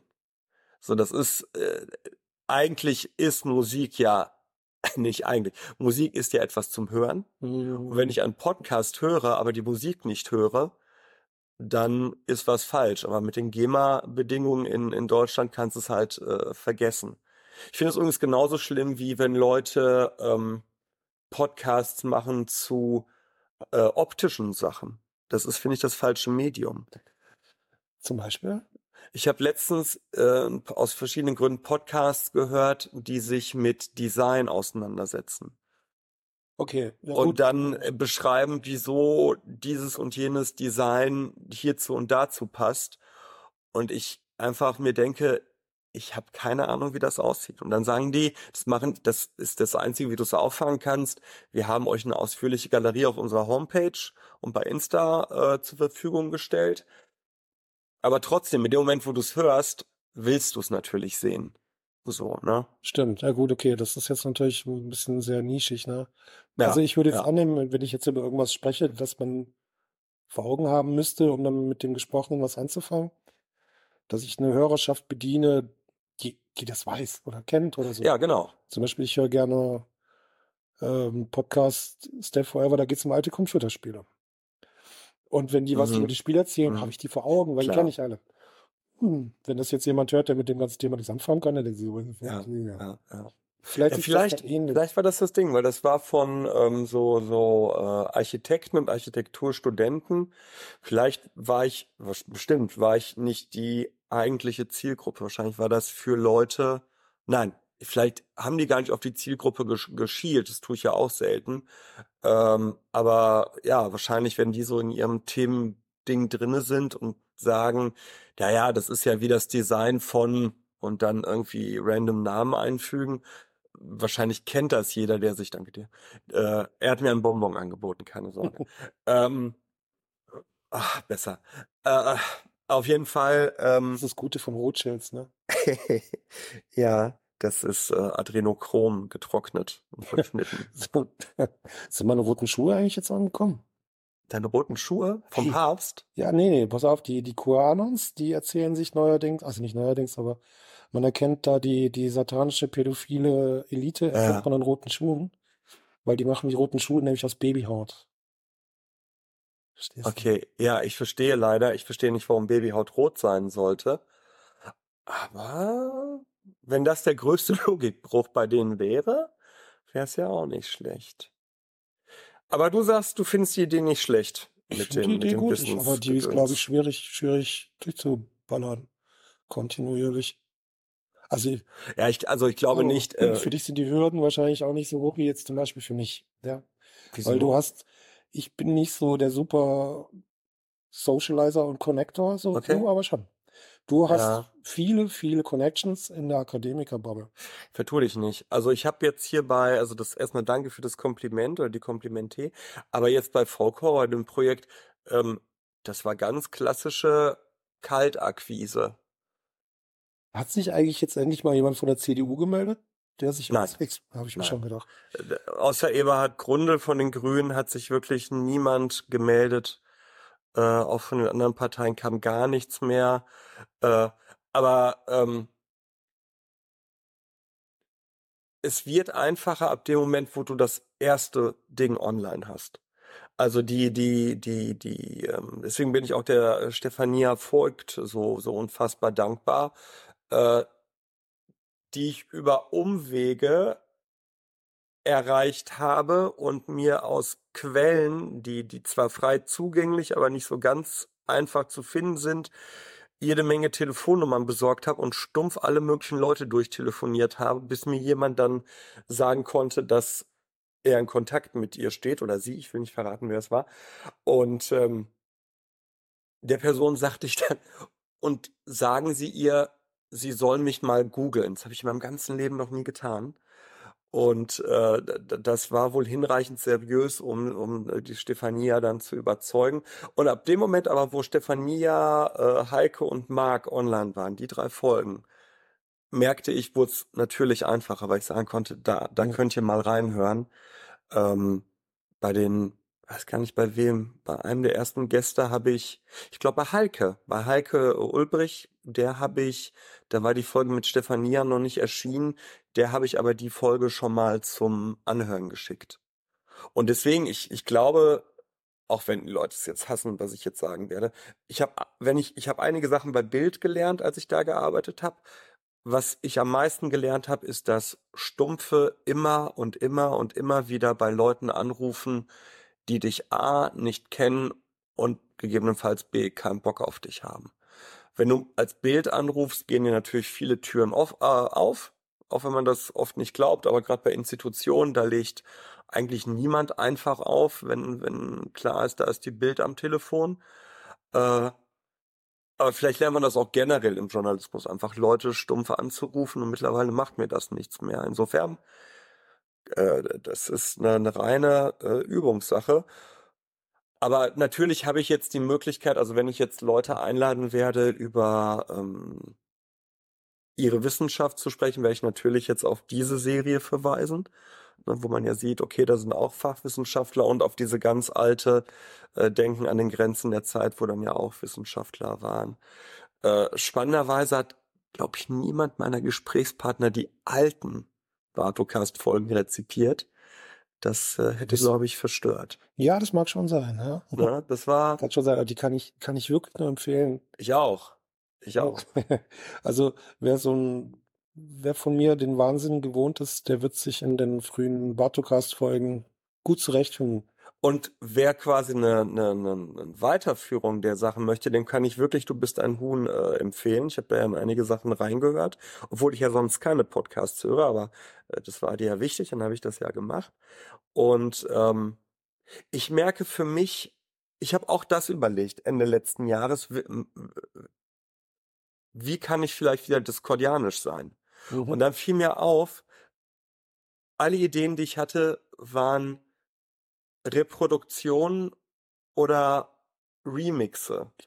Ja, Aber so ganz äh, abgedrehte Sachen, so, so wie du das da an dem Bahnhof äh, gemacht hast, ne? Deiner, das fand ich grandios.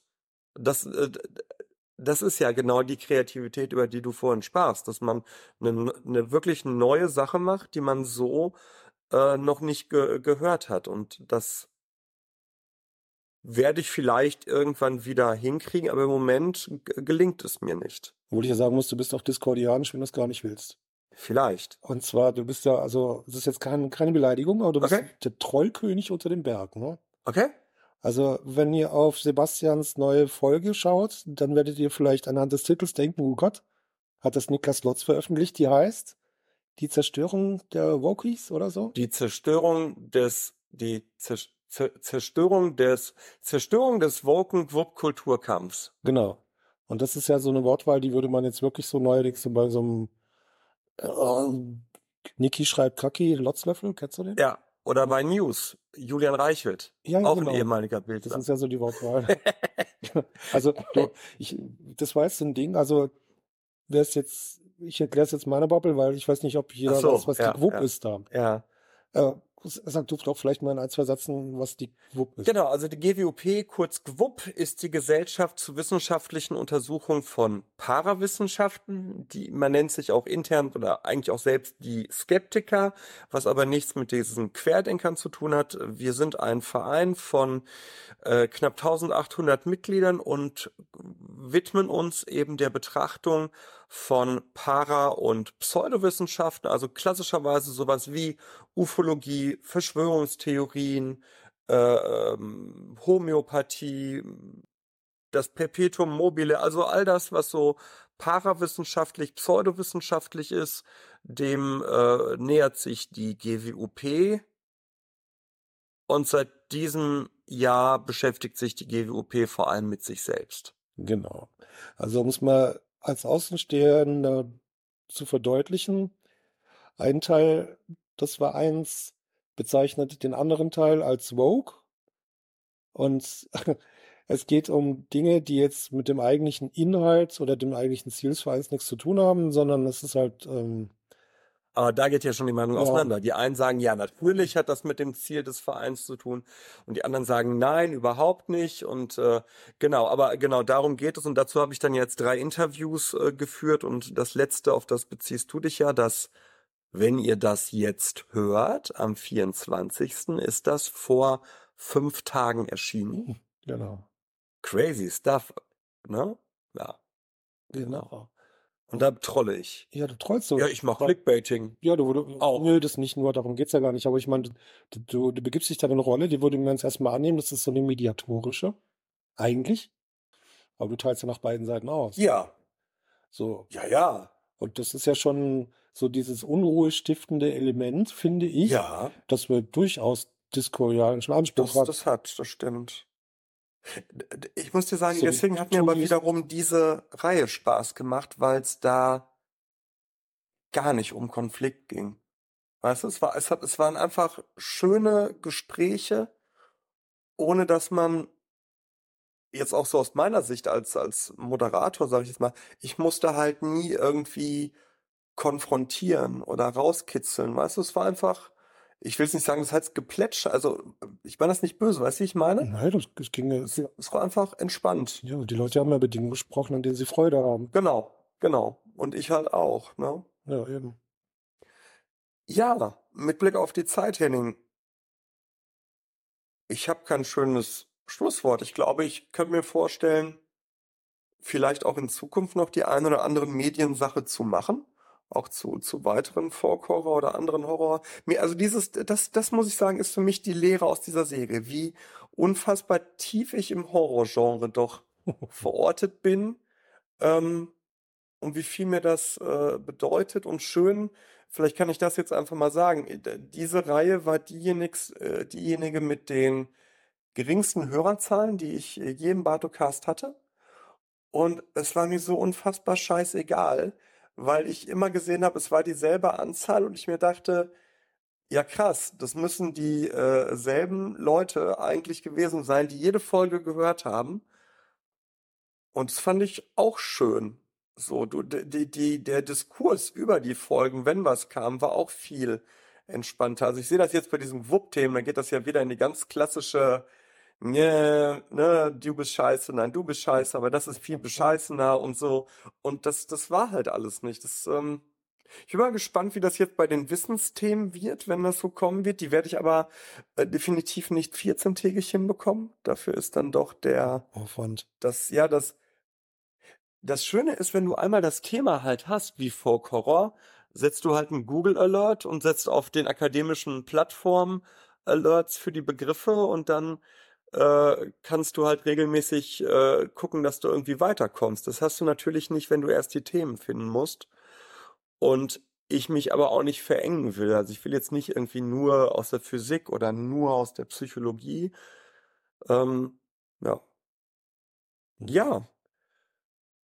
Was machst du denn nächstes Jahr an Podcast? Oh. Ja, ist auch so ein Ding. Also ich, ich, ich neige ja sehr, sehr dazu, unregelmäßig zu veröffentlichen. Und ähm, ich neige zum Prokrastinieren. Okay. Ich schiebe jetzt seit Wochen, wirklich seit vielen Wochen, eine im Prinzip fertige Folge vor mir her. Ich habe alles dafür aufgenommen, was es zum Aufnehmen gibt. Unter anderem habe ich äh, eine Vorlesung gehalten an der Ruhr-Universität Bochum Okay. im Hörsaal in HIA, war leider keiner da außer mir, aber ich habe Okay. ich bin halt reinmarschiert und habe die Vorlesung gehalten, die ich mir gerade ausgedacht habe. Also, ähm, um es mal zu erklären, ich habe, ich, also, ja, okay, der Podcast, den ich mache, der hat kein überwiegendes Thema, bis auf Wahnsinn, Ja. Schwachsinn, Irrsinn, Blödsinn. Das Ja. resultiert einfach darin, dass ich gerade das mache, worauf ich Bock habe. Ja. Und ich habe halt immer einen anderen Blödsinn, der mich gerade umtreibt. In dem Ja. Moment waren es Zeitreisen, Aha. weil ich hatte es zufällig geschafft.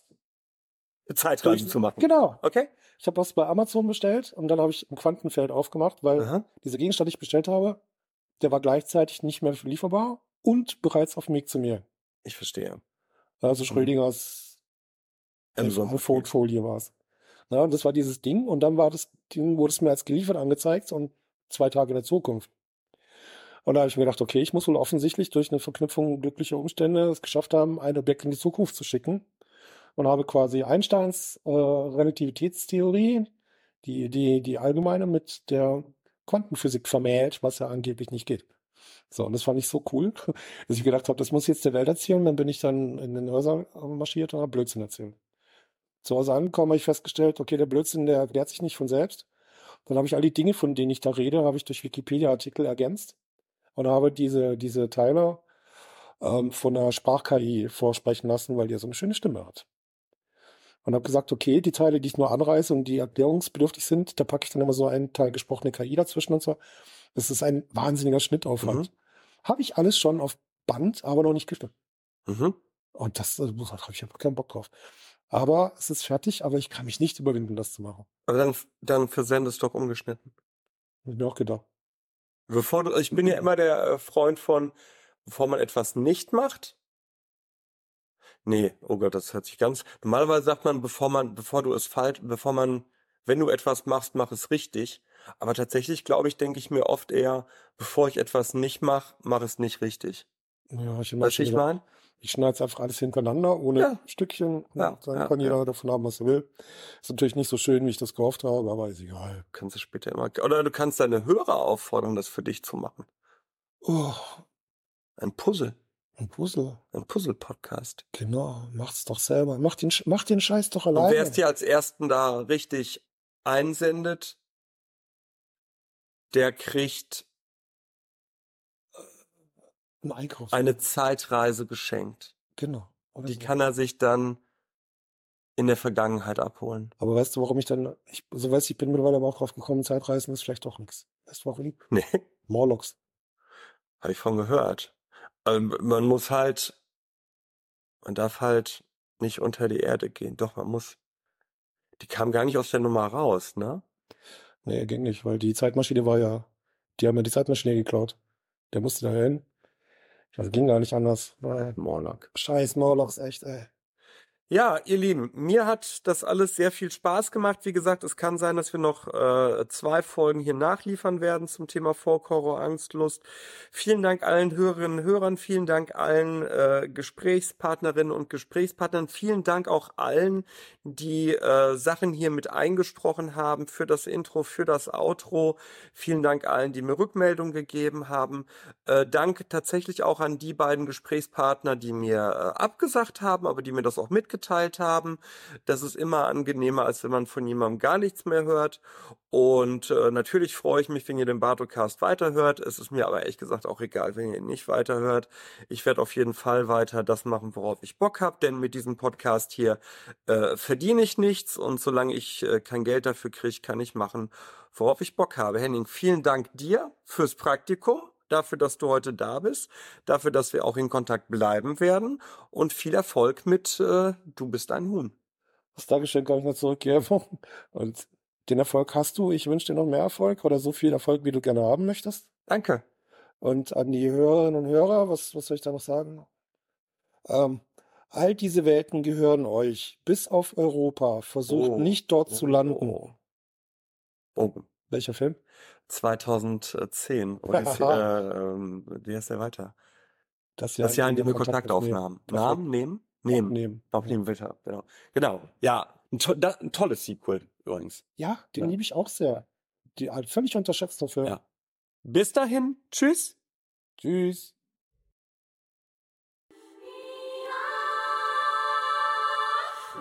Folk, Horror, Angst, Lust,